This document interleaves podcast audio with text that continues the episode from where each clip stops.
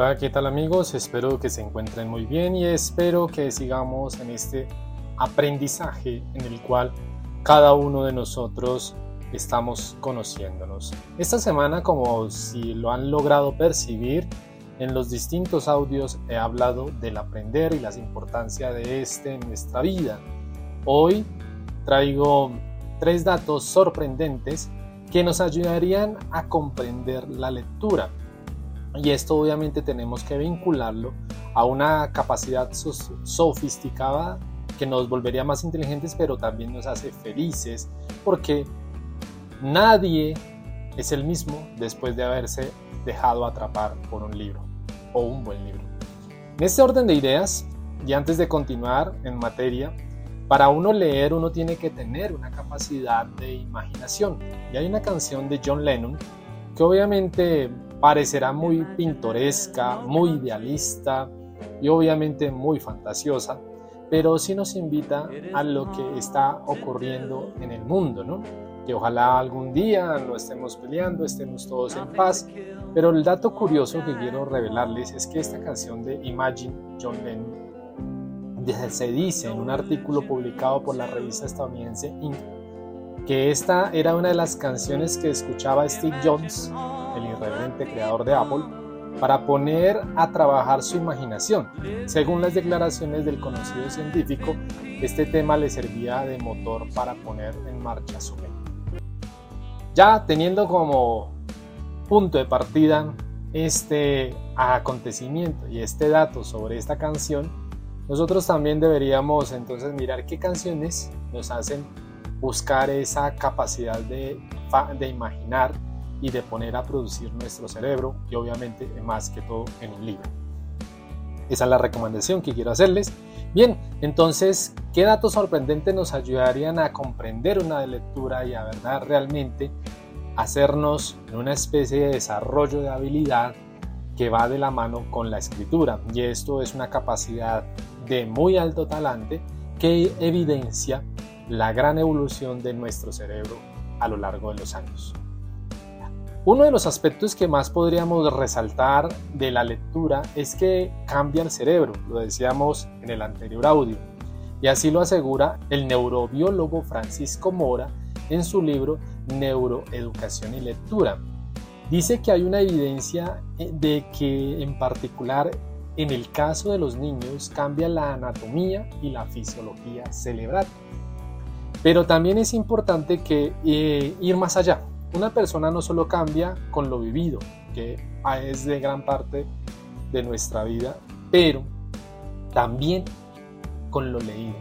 De este hecho se podría decir que una lectura es una forma de vivencia específica que a veces llega incluso a dejar huellas muy profundas de las experiencias reales. Veamos otros dos datos sorprendentes sobre la lectura.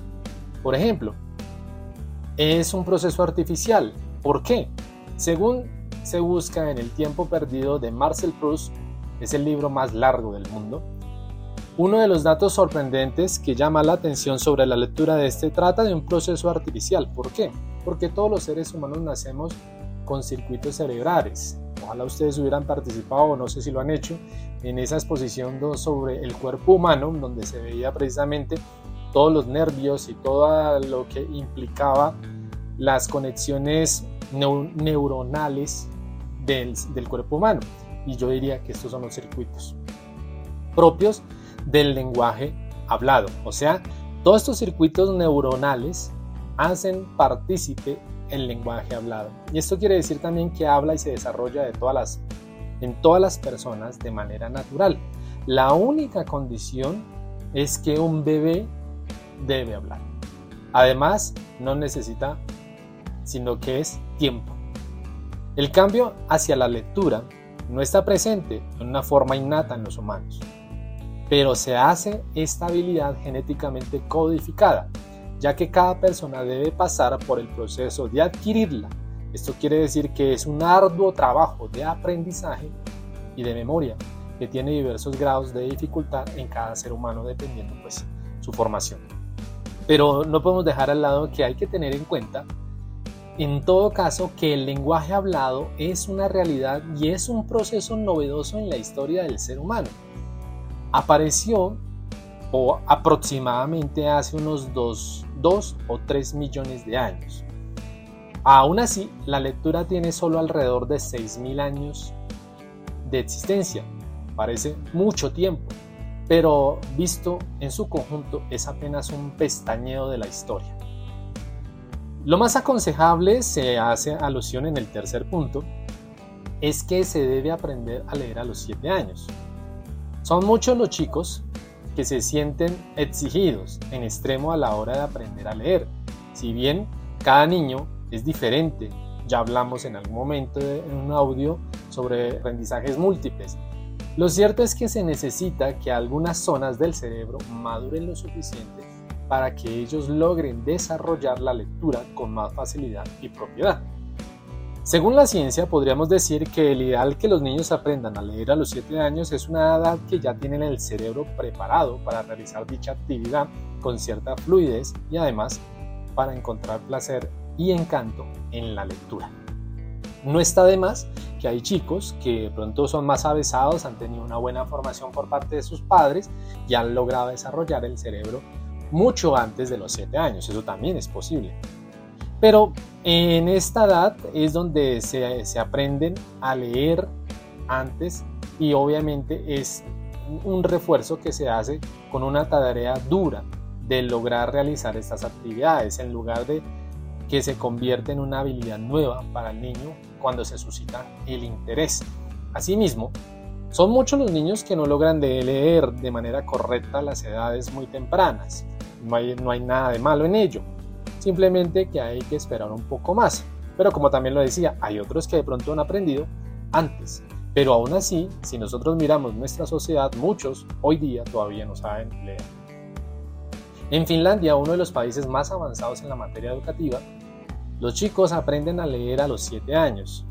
Es importante señalar que esta, la lectura no es solo decodificación del lenguaje escrito, sino que supone también la capacidad de comprender y descifrar significados, o sea, todo lo que son signos, por lo menos podríamos hablar de las señales de tránsito, son signos, los gestos que hacemos con las manos, son signos.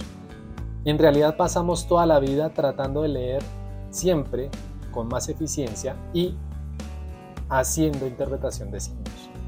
Tercero, el Internet puede ser una situación que reduce la capacidad de lectura. Entonces tenemos que tener presente, los textos leídos en digital se fijan de manera errónea la memoria que los que se leen en el papel en físico, valga la redundancia. ¿Por qué? Porque el Internet ha cambiado muchas cosas, entre ellas la forma de leer. El mundo virtual hay una enorme cantidad de textos y buena parte sí, de las acciones que se realizan en este espacio implican las capacidades de leer y escribir. En el texto se hace, más no en lo que se puede hacer en Internet. En Internet nosotros sí podemos hacer un comentario, pero no es lo mismo que se hace o la capacidad celebrar es mucho más eh, relevante de manera presencial. Una de las grandes diferencias en términos de lectura es que el proceso de atención en el mundo físico Leer implica emplear un tipo de atención conocida como ejecutiva. Esta consiste en que es sostenida y serena, no tiene mayores prisas y se aplica de una manera intensiva a las páginas del libro. La lectura por internet, en cambio, suele ser más transversal. El usuario quiere leer solo las ideas principales y no todo el texto. Algunos tal vez sí, no estamos hablando de manera general, pero otros de pronto quieren repasar y buscar lo importante del texto, más no profundizar en el mismo. Bien, estos son los tres puntos importantes y los que debemos tener en cuenta para nosotros hacer una lectura interesante de un texto. Esto solamente son algunos datos de la lectura, una actividad que en definitiva nos hace más inteligentes y capaces, pero lo que leemos nos cambia y nos transforma, eso debemos tenerlo muy claro en muchos casos. También puede reconciliarnos con la comunidad en procesos comunicativos. De esta manera terminamos y les dejo el siguiente eh, pensamiento de Humberto Eco. El que no lee a los 70 años habrá vivido solo una vida. Quien lee habrá vivido 5.000 años. La lectura es una inmortalidad hacia atrás. Cuídense y nos vemos en la próxima.